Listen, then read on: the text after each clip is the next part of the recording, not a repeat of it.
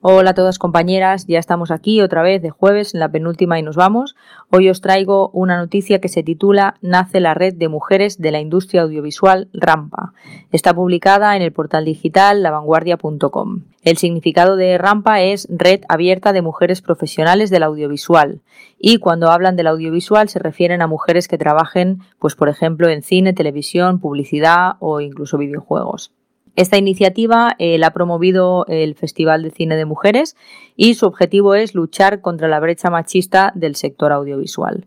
La plataforma la lanzaron el 8 de marzo eh, con el apoyo del Ministerio de Cultura y la red lo que hace es ofrecer un directorio abierto y gratuito eh, pues para profesionales eh, mujeres pues para facilitar el contacto entre ellas o su localización geográfica. El ámbito en el que trabajan es el ámbito estatal.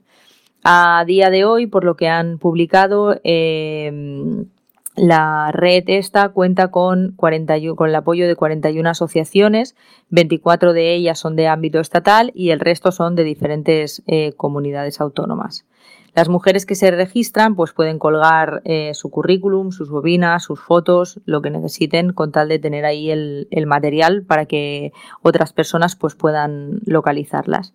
La iniciativa esta de, la red de mujeres, pues lo que espera es que sea efectiva la igualdad de oportunidades para los dos sexos y que por fin se, se, combata la discriminación contra las mujeres que es tan patente en el sector audiovisual, que es un sector, la verdad, que muy masculinizado.